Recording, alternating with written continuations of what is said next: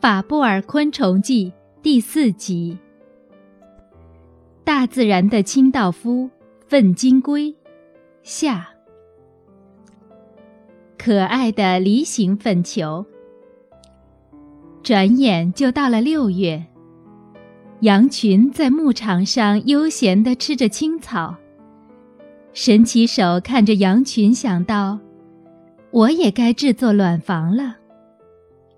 圣甲虫平常会吃马、骡、牛、羊等大部分家畜的粪便，但是为了小宝宝的卵房，它会非常挑剔地选择材料，一定要保证营养丰富呀。在一般家畜的粪便中，羊的粪便最有营养，而且羊粪中含有的水分较多。所以比较有粘性。啪！这时有一只羊排出了新鲜的粪便，只见一群粪金龟迅速地蜂拥而上。圣甲虫们为了抢夺，有的爬到上面，有的则钻进羊粪里。那是什么？突然。神奇手发现了一只在粪便上面飞来飞去的粪金龟。由于它的速度非常快，有时一眨眼就不见了踪影，有时直接钻到粪便里藏了起来，身上的盔甲就像金属一样闪闪发光，非常醒目。怎么，直接吃羊粪啊？那只闪亮的粪金龟根本不想制作粪球，而是当场吃起羊粪来。你怎么不做粪球呢？神奇手慢慢的靠过去问道。我们裸胸粪金龟只有在制作卵房时才需要粪球，而且我是公的。裸胸粪金龟一边吃一边回答。裸胸粪金龟的身体又扁又平，腋窝部分向里凹进去，后翅连在腋窝处。裸胸粪金龟的身长约七到十四毫米，属于体型较小的粪金龟。那你们如何制作卵房呢？母裸胸粪金龟会挖一个七八厘米深的洞穴，然后将卵房放进去。我们的卵房酷似麻雀蛋。那你们什么时候开始挖洞呢？六月份就开始制作卵房，在里面产卵。产卵后不到一周就会孵化出幼虫来。我们的幼虫长得白白胖胖，身体呈 U 字形的模样，而且背上背着一个袋子。裸胸粪金龟暂时停下了进餐。仔细地解释给神奇手听。幼虫期是十七到二十五天，蛹期是十五到二十天。八月成虫在卵房里度过，等到九月雨季来临时才会爬到地面上来。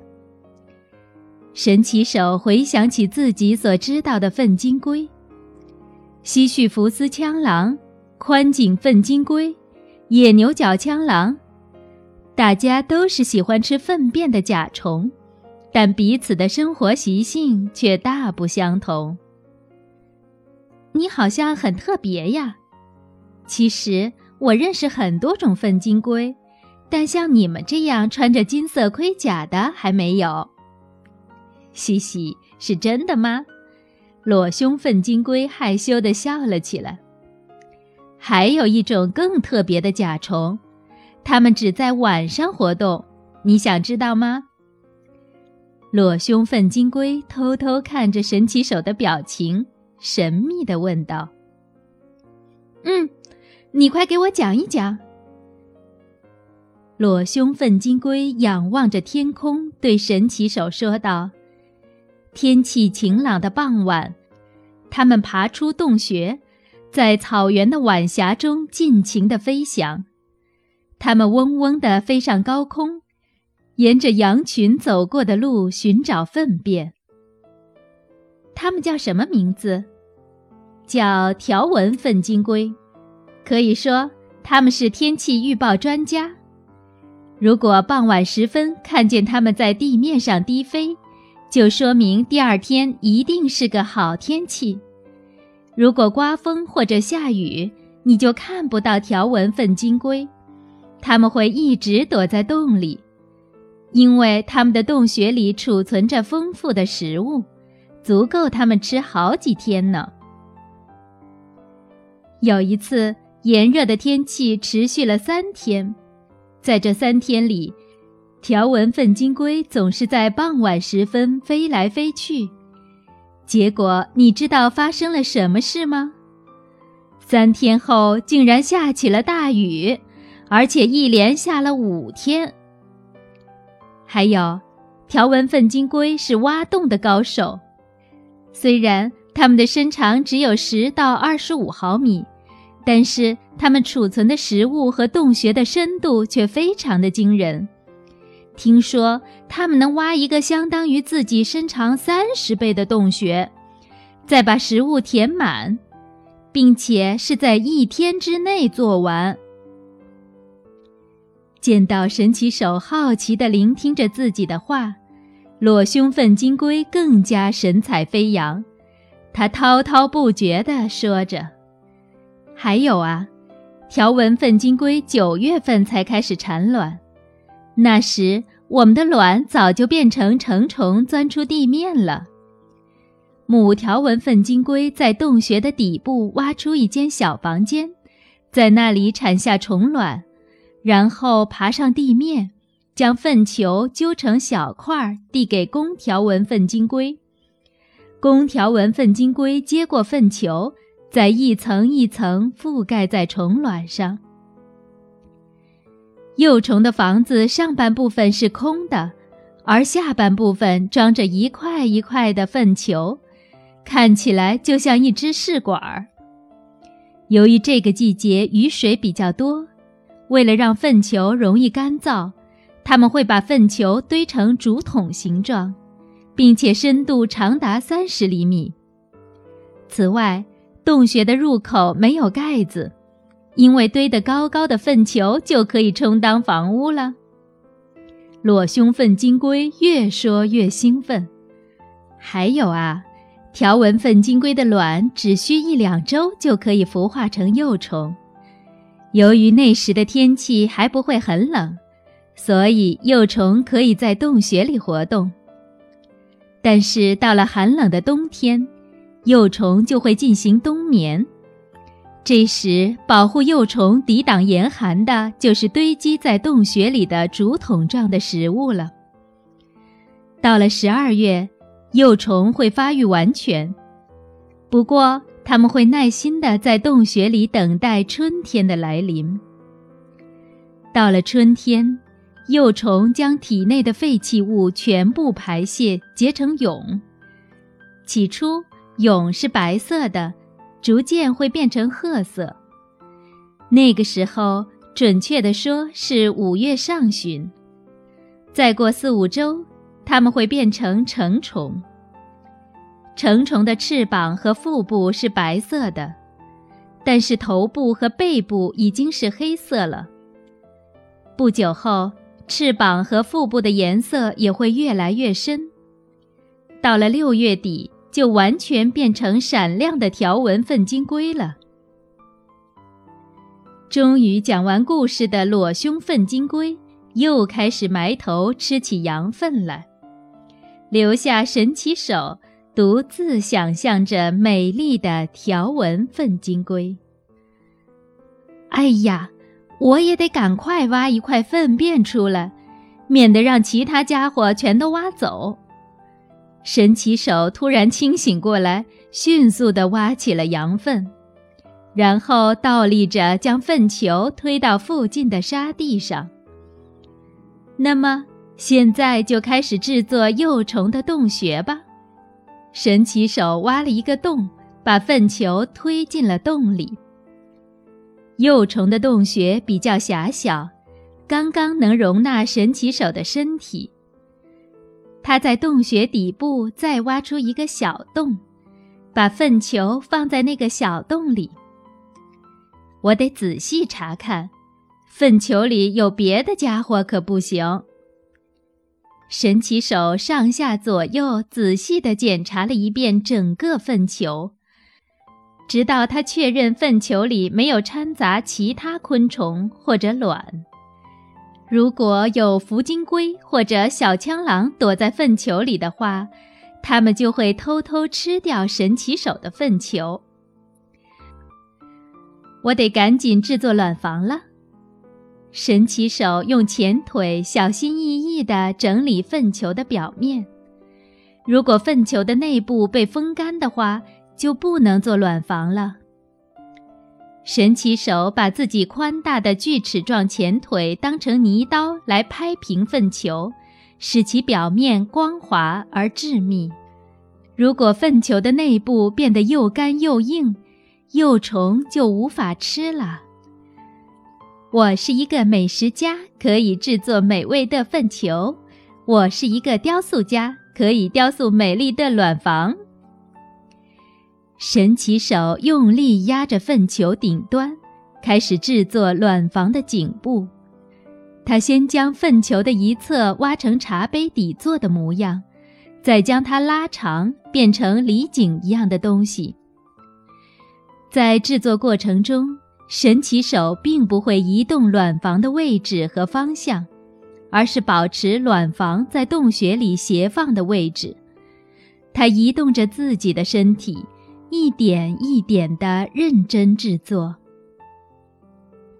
嗯，这样应该差不多了。神奇手满意地看着自己制作的西洋梨般的漂亮粪球。这个粪球长约四点五厘米，宽约三点五厘米。有时它也会制作一些比较小的粪球，比如长约三点五厘米、宽约二点八厘米的粪球。粪球的表面又光滑又干净，而且刚做好的新鲜粪球就像新和的面团一样柔软。但是。最后，粪球的表面就会变得坚硬，甚至用力压也不会出现痕迹。这样，粪球的内部会一直保持松软，幼虫就可以吃到美味的粪便了。终于可以产卵了！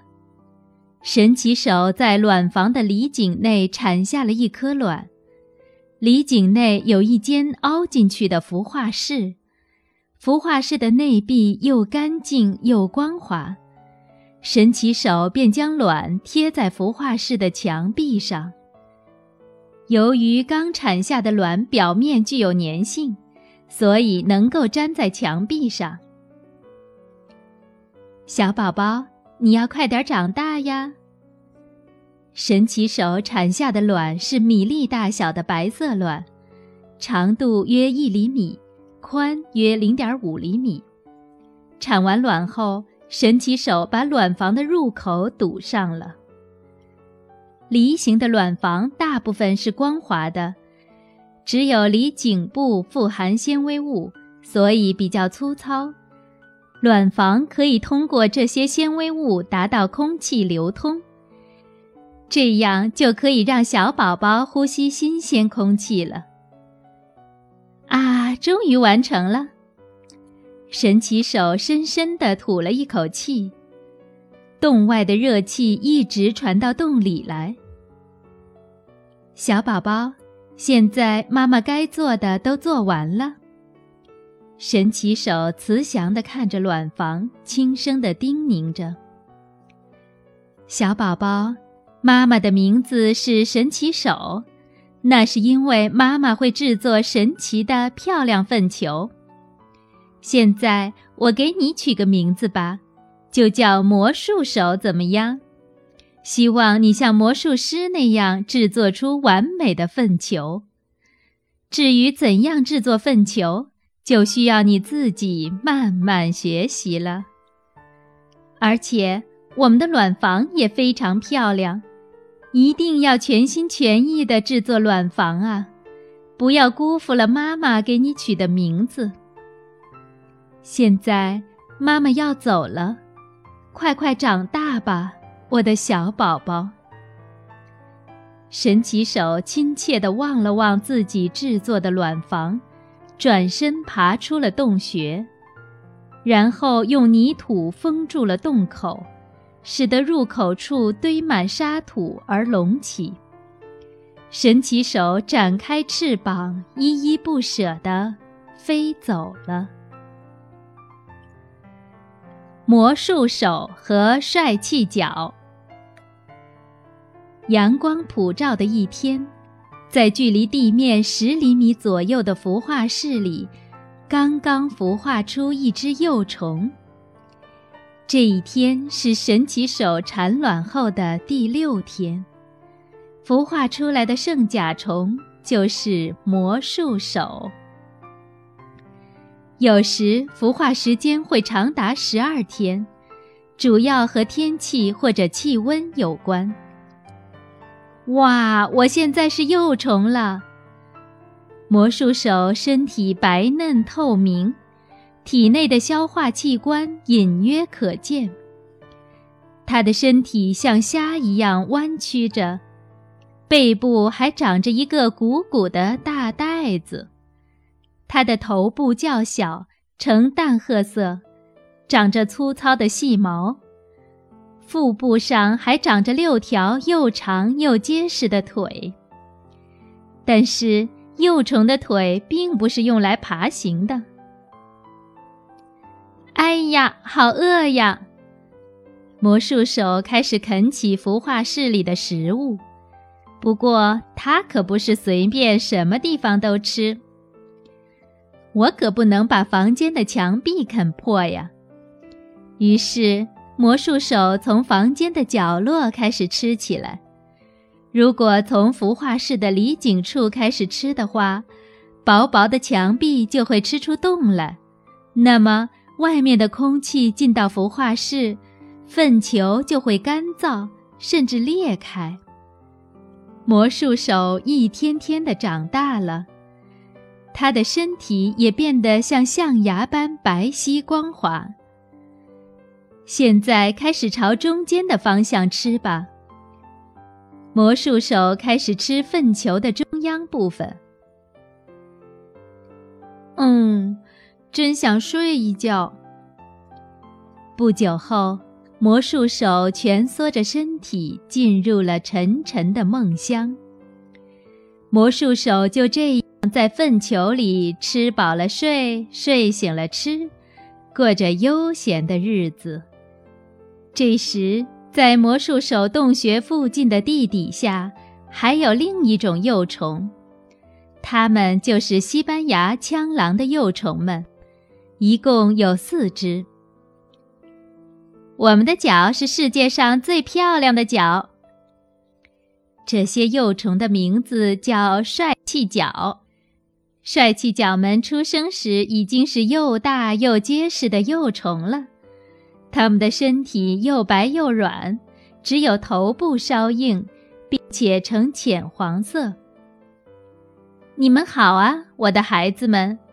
帅气脚的妈妈西班牙枪狼看着自己的卵房，轻声问候着。西班牙枪狼穿着一身黑色盔甲，粗短的腿使它们看起来非常笨拙。它们的身体长约十五到三十毫米，在公西班牙枪狼的头上有一根向后弯曲的长长的角，而母西班牙枪狼的脚比较短。我们不需要长长的腿，因为我们不用推粪球；我们不用推着粪球走，因为我们就住在粪便下。当帅气角们在卵房里吃东西的时候，他们的妈妈会一直在身边，不停地给他们讲故事。我的帅气角们，我们西班牙枪狼白天都会躲在洞穴里，只有天黑后才到地面上寻找食物。我们一旦发现粪便，就马上在粪便下面挖洞穴、盖房子。所以我们的食物同时也是屋顶。我们的洞穴挖到有小苹果那么大就可以了。挖好洞穴以后，就可以直接上屋顶拿食物进来吃。因此，只要洞穴上面还有粪便，我们就不用爬出地面。妈妈告诉你们呀，我们甲虫中有一些家伙，不但辛苦地制作粪球，还特地挖好洞穴，把粪球带进去吃。可是，我们只在孵化宝宝时才为宝宝们制作粪球。你们想想，幸福啊！不过，我们会非常用心地制作小宝宝的洞穴。你们现在居住的这个洞穴比较宽敞，虽然天花板有点凹凸不平，但地板非常光滑。那个圆形的洞穴就是地下通道。只要沿着这条地下通道，就可以到地面上。地下通道的墙壁是用湿润的泥土砌成的，而且细拍打过，所以非常坚固。你们的爸爸不但和妈妈一起盖漂亮的房子，还帮着妈妈为你们准备足够的食物。当妈妈开始制作粪球时，爸爸就告别妈妈，回到地面上。这是因为洞穴的空间只能容纳一个人，我得做一个大大的粪球。那时，妈妈利用爸爸拿回来的粪块做成一块很大的粪团儿，然后爬到粪团儿上面拍打粪团的表面，使突出的地方变得平滑。这样，粪球就制作完成了。现在得耐心的待了。在粪球做好后的那一个星期，妈妈什么事情也不做，静静的等着粪球发酵。被酵母菌发酵的粪球不但味道好，而且比较容易整理表面，因为这时粪球的硬度恰到好处。一个星期过去了，粪球已经膨胀起来了。现在可以制作卵房了。妈妈就会利用头顶的大锯齿状的前腿，将粪球切成几块儿。接下来，妈妈整整一天都在制作圆形的卵房。第二天，妈妈又爬到卵房的顶端。把粪球捏成坛子状的孵化室，再在里面产卵。小心，再小心。然后用前腿夹紧坛子状的入口，把它变成弧形的屋顶。千万失手，如果用力太猛，有可能伤害到虫卵。我小心翼翼地继续整理卵房。足足用了二十四小时才制作完坛子形的卵房，这就是带气脚的卵房。接着，妈妈又从粪团上切下了第二块粪球，然后陆陆续续完成三和第四个卵房，这样就做好了你们四兄弟的房子。当西班牙枪狼。诉说着这些经过时，洞穴的外面已经开始刮起了风，还下起了毛毛雨。龙的洞穴一旦被人类踩过后，就找不到洞穴的出口了。魔术手的洞穴也发生了同样的状况。糟了，我的孵化室有裂纹了。魔术手的卵房表面就像鱼鳞一样，有一些脱裂痕。我得赶紧修补裂纹。魔术手从尾巴排出一些水泥状的液体，利用圆形的扁平尾巴压平了裂痕。圣甲虫幼虫的身体尾部里有一种物质，专门用来修理墙壁的。现在该整理了。这次魔术手将身体转过来，用腹和嘴巴仔细整理刚刚修补过的地方。过了十五分钟后，水泥状的液体变得又干又硬，已经看不到墙壁的裂痕了。这时，住在隔壁的帅气角门的卵房也出现了裂纹。哎呀，我得赶紧给他们修补。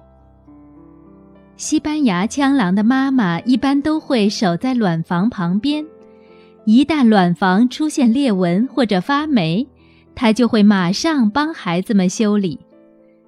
但是魔术手只有在洞穴里。所以他必须靠自己来修补裂痕。幸好魔术手天生具有这样的能力。吃点吧，那样才能快点长大呀。魔术手继续吃着孵化室里的食物，他一边吃一边不排出废弃物。不用担心。只见魔术手吃过的空地方堆满了他的排泄物，随着排泄物的增加，魔术手孵化室的墙壁越来越薄了，而它的食物也越来越少了。好了，不能再吃了。不知不觉中，魔术手已经长大了，他开始准备结蛹了。魔术手又从尾部排出水泥状的液体，把它涂抹在卵房的内壁上。他需要将变薄的墙壁重新加固，装饰好的内壁非常光滑，而且一定要坚固，坚固到不论是用手弹还是用小石子儿砸，都丝毫不出现破损。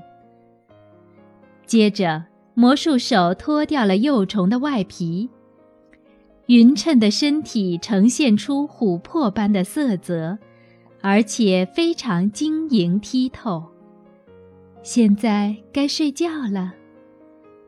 魔术手将前腿弯曲后并排放在胸口上，至于即将成为翘翅的地方，则被折叠在背部上方。除了头部以外。魔术手的其他部位仍然尚未成型。这时，帅气角门也变成了蛹，头、脚、前胸、腿等部分逐渐从黄色变成了红色，只有鞘翅部分还是淡淡的黄色。又过了一个月，帅气角门从蛹变成了成虫。魔术手也蜕掉了蛹壳，变成了成虫。它的头和腿仍是深红色，腹部呈白色，鞘翅则是半透明的白色，并带了点儿淡淡的黄色。